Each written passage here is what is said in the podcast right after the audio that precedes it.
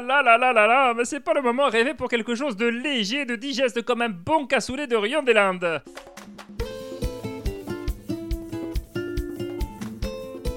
Hello, c'est Charles Brumeau, diététicien. Bienvenue à Dans la Poire Express, le petit frère de Dans la Poire, le podcast pour mieux manger. Aujourd'hui, je vous parle de comment adapter son hydratation et sa nutrition en fonction de la vague de chaleur. Et à la fin de cet épisode, un petit bonus sur mes astuces anti-rétention d'eau. Je me limiterai à l'essentiel vu que c'est le format court de Dans la Poire. Alors qu'est-ce qu'on fait par rapport à cette vague de chaleur? Déjà, on boit. Les pertes d'eau dues à la chaleur sont plus importantes l'été et encore davantage pendant les épisodes de chaleur public sensible, les nourrissons et personnes âgées. Donc on boit même si on n'a pas soif. Si vous n'aimez pas le goût de l'eau, hop, vous faites infuser des écorces d'orange ou de citron, voire quelques rondelles de concombre ou euh, pourquoi pas un petit peu de feuilles de menthe pour changer le goût.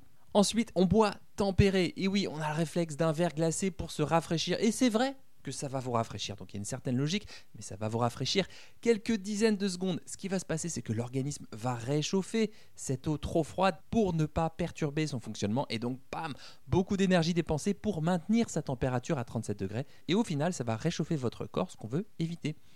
Ensuite, limitez le café et le thé puisque ce sont des diurétiques et qui augmentent la quantité d'urine. Et donc, or, nous, ce qu'on cherche, c'est justement garder l'eau. Donc, pensez aux tisanes, au thé peu infusé et buvez-les plutôt tièdes que brûlants. Hein. Merci euh, pour le respect de votre œsophage. D'ailleurs, petit exemple d'infusion chez un herboriste tisane, menthe, fleur de lavande, d'oranger, hop, vous versez de l'eau frémissante, vous attendez 10 minutes et vous filtrez.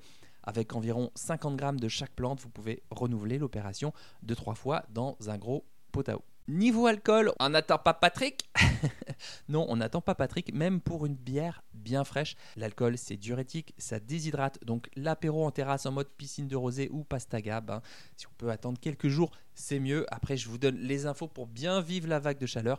Vous êtes libre et responsable de votre bien-être. Je répète, vous êtes libre et responsable de votre bien-être, de votre équilibre personnel. Et pour la bouffe, qu'est-ce qu'on fait? Ouh là là là là là là, mais c'est pas le moment rêvé pour quelque chose de léger, de digeste comme un bon cassoulet de Rion des Landes. bon, on a compris le message. Du léger et du digeste, mais peut-être qu'on va garder les bons plats de Maïté pour l'hiver. Et c'est tentant, mais même chose que pour l'eau très fraîche ou l'eau glacée, le corps va réagir, accumuler de la chaleur et va tout faire pour perdre cet excès de chaleur en le transportant loin des organes vitaux vers la surface de la peau. Même chose pour tout ce qui est difficile à digérer, les viandes rouges et grasses, les plats avec du gras cuit comme les beignets de courgettes, les pizzas avec le fromage fondu, les nems, les samosas.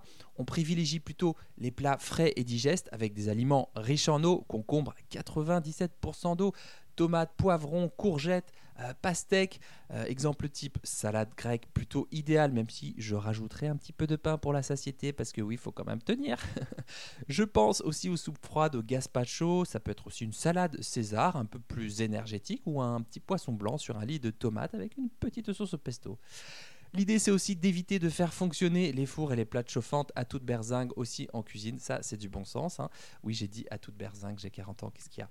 Et surtout, on n'en parle pratiquement jamais dans les conseils anti-canicule, anti-vague de chaleur. On veut terminer le repas dans un bon confort digestif. Hein.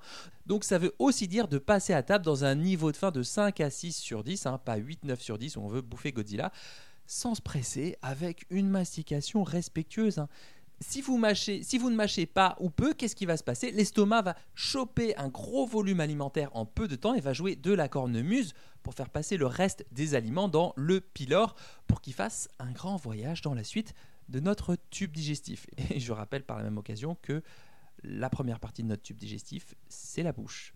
Bisous. Donc l'estomac, plus il a de boulot, plus il a besoin d'énergie, d'afflux sanguin pour accomplir ses fonctions. Donc euh, l'idée c'est de bien mastiquer mastiquer en un mot, bien sûr. Bande de petits saligots. Bon, et petit bonus, qu'est-ce qu'on fait contre la rétention d'eau? Alors la rétention d'eau, pour bien comprendre ce que c'est, c'est une accumulation d'eau au sein d'un tissu de l'organisme qui peut entraîner son gonflement, voire un œdème. Alors les tissus, au lieu d'éliminer de l'eau, eh ben, ils vont la stocker. Et on va constater une variation de poids qui peut être temporaire, un gonflement des mains, des mollets, des chevilles. On le voit quand euh, vous avez du mal à enlever vos bagues le soir ou qu'il y a des marques de chaussettes euh, quand vous essayez de les enlever. Et bonjour les doigts boudinés, on adore Bon alors qu'est-ce qu'on fait pour agir par rapport à cette rétention d'eau? Et oui, on se dit, si je bois, je vais encore faire plus de rétention d'eau. Alors qu'en fait, moins on boit et plus on garde l'eau pour survivre, un peu comme les chameaux. Donc on boit de l'eau, des infusions, des fruits et légumes pour compléter l'apport hydrique et même chose, mollo sur le thé et le café, surtout après 17h, parce que le rein diminue son activité. Diminue un peu le sel en réduisant, on supprime pas, mais on réduit sa consommation de charcuterie, de chips, de plats préparés et de gâteaux impéritifs. On remplace, pourquoi pas, par du gomasio, des aromates, persil, coriandre, basilic et pourquoi pas un petit peu d'épices on augmente les aliments riches en potassium. Pourquoi je vous parle du potassium? Parce que c'est le minéral qui permet à l'eau de sortir des cellules, contrairement au sodium qui va la retenir. Donc banane, pommes de terre, légumineuses, avocats, oléagineux, artichauts, asperges, pastèques, melons, agrumes, abricots, tout ça c'est plutôt riche en potassium. Alors il y a autre chose aussi, il y a la pratique sportive, hein. mollo sur le sport intense dans les cas de chaleur et de canicule, ou alors vraiment très très tôt en début de journée, ça permet relancer la circulation, notamment s'il y a des impacts. Misez plutôt sur l'activité physique comme la marche ou l'aquagym pour lutter contre la sédentarité en début ou en fin de journée. Il se peut aussi que la rétention d'eau soit liée au stress. Bonjour l'excès de cortisol. Donc on peut se détendre en faisant des massages, drainage lymphatique, mais aussi avec la cohérence cardiaque. Hein. Une respiration que j'aime beaucoup, qui peut être aussi indiquée pour induire un petit peu le sommeil, qui m'a été donnée par Anne Girard, qui est masseuse kinésithérapeute à Dijon et prof de yoga. Eh bien, c'est le modèle 3, 12, 6. Vous inspirez sur 3 temps. Vous faites un temps de rétention sur 12 temps 12 secondes. 1, 2, 3, 4, 5, 6, 7, 8, 9, 10. Et vous expirez sur 6 temps.